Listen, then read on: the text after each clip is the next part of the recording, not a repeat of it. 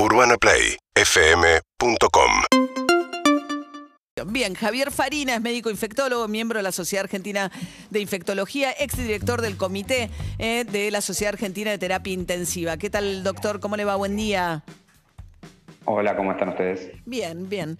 Bueno, acá preguntándonos, yo me imagino que dentro del mundo de los médicos infectólogos debe haber una variedad de opiniones, pero nos preguntamos cómo han recibido los anuncios de ayer del gobierno, sobre todo el tema del barbijo, si consideran eh, que esto es algo precipitado o que al momento de circulación estamos bien como para estas medidas que se anunciaron. Sí, primero hay que o sea, comunicar bien lo que significó el anuncio del barbijo de ayer, ¿no? que no es dejemos de usar el barbijo, ni siquiera el barbijo nos sirve, no es ninguno de esos dos mensajes que quizás quedaron en el aire, sino que eh, lo que se anuncia ayer en un contexto de 15 semanas o más en algunas regiones de Argentina de descenso continuo de casos es que eh, se pueden empezar a abrir más actividades, siguiendo ciertos protocolos y que enfaticemos en qué lugares el barbijo tiene muchísimo rol, que son en los espacios cerrados, en los comercios, en la calle cuando hay mucha gente, pero si estoy solo en la plaza pateando la pelota con mi hijo, tomando un mate con mi familia, en un lugar al aire libre o caminando una vereda donde no haya nadie, me puedo retirar el barbijo si es que estoy incómodo y si es que quiero. Eh, hay que enfatizar bien dónde usarlo, dónde tiene su rol, las medidas de prevención ya las conocemos y hay que seguir aplicándolas porque la pandemia y el brote en Argentina no es que hayan terminado ni cerca. Claro, es interesante, pues sí, la comunicación fue un poco confusa. Incluso, digamos, cuando la nación, el Poder Ejecutivo Nacional, toma una decisión, después las jurisdicciones tienen que adherir. Entonces, por ejemplo, Jujuy dijo que no, no va a adherir, Salta tampoco, la Ciudad de Buenos Aires no está claro tampoco. O sea que es confuso porque se la escucha a Carla Bisotti. Incluso es una decisión que se supone que es a partir del 1 de octubre. Y muchos ayer ya estaban como tipo, bueno, ya se puede andar por la calle sin barbijo en la Ciudad de Buenos Aires, por ejemplo, ¿no? Sí, sí, de acuerdo. Por eso, por eso empecé al revés, justamente. Es, bueno, hay situaciones en las que no hay dudas que el barbijo es muy eficaz. Y voy, incluso si salgo a la calle, por más que vaya a trotar solo a la plaza, salgo con el barbijo, porque no sé después qué voy a hacer, si tengo que entrar a comprar algo, si me cruzo al vecino y me tengo que poner a charlar cara a cara. En, eso, en esas situaciones el barbijo tiene muchísimo rol y es cuidarme y cuidar al otro. Claro, hablábamos también los chicos, por ejemplo, que están yendo a clases con barbijo, que pasan una situación de recreo en las escuelas. No, si hay, si hay una situación de mucha gente, por más que sea el espacio abierto, y ponemos el, el, ejemplo, si quieren, que va de puente con otra de las medidas, que es el de ir a un estadio de fútbol que sabemos que es muy difícil que se cumpla, pero la realidad es que habría que hacerlo. Si voy a un lugar, por más que sea al aire libre, que está lleno de gente, hay que usar barbijo. El riesgo de contagio va a estar igual porque hay mucha gente. Además, me imagino que, la, ah, perdón, ¿no? la situación de estar gritando un gol, son todas situaciones donde gol está bien que no tiene una P, ¿no? Nos ayuda un poco que la, fonética del gol, pero son situaciones donde si están los gritos, conviene estar...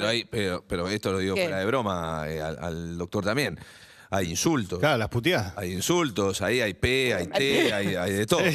hay mucha P, claro. sí. sí. a ver, el riesgo es importante, a veces cosas que, que, ya aprendimos todos desde el punto de vista de salud y la sociedad que hay que tener en cuenta. El tiempo de exposición, la cercanía y el espacio cerrado son las claves para evitar. O sea, una cosa es pasar caminando por al lado de alguien en la calle y no cruzar ni una palabra, ni quedarme detenido frenándome. Y otra cosa es justamente ponerme a charlar, gritar al lado, cantar, esas cosas que parecían, hasta dieron lugar a un montón de memes, pero son reales, son situaciones que incrementan el riesgo. Ahora, abrazarse, ¿no? Como si uno se abrazara eh, corriendo la cabeza uno para un lado y otro para el otro. ¿Funciona? ¿Está...? Está, está muy bueno que, que pongas ese ejemplo, María, porque al principio le damos mucho rol ¿no? al, transmisión por contacto. Incluso hay mucha gente que ha lavado los tomates con la bandina que ha traído del supermercado. Entonces, hoy ya sabemos que hoy ya sabemos que no es una vía principal ni mayoritaria de contagio. No es imposible contagiarse por las superficies, pero es mucho menor el riesgo que contagiarse por vía aérea y por cercanía. Entonces, la situación que vos eh, decís eh, no la recomiendo como liberar, digamos, el, el tema del contacto físico con desconocidos sin barbijo en un contexto de que todavía hay muchos casos, pero no sería la situación principal de riesgo. El cara a cara sin barbijo, el espacio cerrado y el tiempo de exposición. Estamos charlando con el médico infectólogo Javier Farina. No, por ahí esa situación en la que dejamos de besarnos, estamos chocando puños, hay como también una cosa de eh, buscar cierta, volver a cierta cercanía, que es importante también en el mundo de los afectos y demás. Por ahí abrazarse en lugar de besarse, qué sé yo, buscar como formas de, ¿no? De acuerdo, limito, limito el riesgo, insisto, igual, si somos totalmente desconocidos eh, y no compartimos nuestra vivienda, por el momento igual recomendaría el uso de barbijo en esa situación. Claro, claro. Yo lo que no entiendo, doctor, es muchas veces uno entra a un negocio y ve que el protocolo es un felpudo en el que hay que poner los pies para limpiarse los pies con... incluso los odontólogos están al día de hoy teniendo que trabajar con esos protocolos. Es decir, pero esto no tiene ningún sentido, pues por ahí entras y hay una ventana cerrada. Y decís, ¿no es mejor que esté la ventana cerrada que me esté limpiando los pies en un felpudo con alcohol y sin embargo esos protocolos, pues esos protocolos los mantienen. Entonces un, un odontólogo que abre su consultorio para estar acorde a la normativa tiene que hacer eso. Sí, sí, cero, cero sentido, lo mismo que los controles de temperatura con los termómetros infrarrojos, tampoco tienen ninguna evidencia ni ningún rol, y todos los que hemos sido testeados con ese termómetro a veces nos da 32, 31 grados, lo cual obviamente nos damos cuenta que es una medida que no tiene que no tiene sentido, tampoco ah, el, uso ¿El infrarrojo, el digital, no sirve? Claro. No, el digital, una cosa es el que es de contacto, el que te pones abajo del brazo, que es digital, pero hace el, PIP. Ese sí, el que no sirve es el que te ponen en la muñeca o en la ah, frente. Ese usamos acá todo el día. Bueno, bueno, está bien.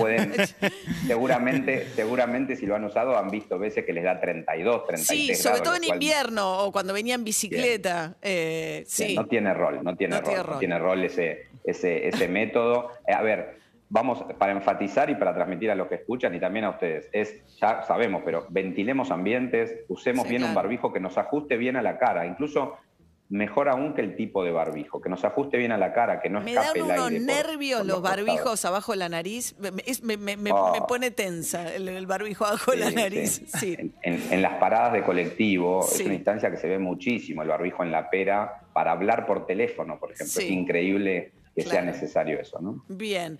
Bueno, y eh, a ver, hablando un poco de la circulación del virus, estamos en semanas eh, consecutivas, ¿no? A la baja. Eh, esperábamos la Delta, la Delta no llegó, avanzó antes la vacunación de forma tal que impidió que propagara la Delta. ¿En qué estamos? ¿Cómo, lo, cómo analizan los números? Bien, la verdad que viendo cómo venía la mano con la Delta, esperábamos, incluso yo lo había dicho en otros medios en su momento, esperábamos en este momento tener un repique marcado de casos por la Delta, porque es lo que nos habían mostrado otros países del mundo, incluso con el mismo porcentaje eh, de vacunados que Argentina, que es un montón, como había sido el Reino Unido. La verdad que acá todavía no ha sucedido, sería rarísimo que no pase, sería algo en contra de lo que nos mostraron todos los países, pero lo que sí se espera justamente por el gran porcentaje de vacunados es que el impacto en los casos severos sea mucho menor a los contagiados. O sea, que va a haber contagios, pero que el impacto en los casos severos por la vacunación va a ser muchísimo menor y eso es lo que esperamos. no creo que estemos exentos de tener un repique con variante Delta. O sea, eh, mayor, menos eh, controles sumado a la Delta va a dar que en algún momento la cantidad de casos van a subir, pero no las, no las camas de terapia intensiva, por ejemplo, pues no vas a tener casos de gravedad en esa proporción. Totalmente, ese sería el escenario más esperable y más lógico en contexto de todo lo que ha pasado en el mundo. Bien, el doctor Javier Farina es médico infectólogo, miembro de la Sociedad Argentina de Infectología. ¿Algo que quiera agregar, Doc, o no? No, escuchaba justo cuando estaba entrando sobre la tercera dosis, no sé quién hablaba porque sí, no llegué Fabricio Ballarini, que es eh, biólogo científico del CONICET. lo conozco a Fabricio por su aporte en redes sobre la comunicación, que es muy bueno. sí.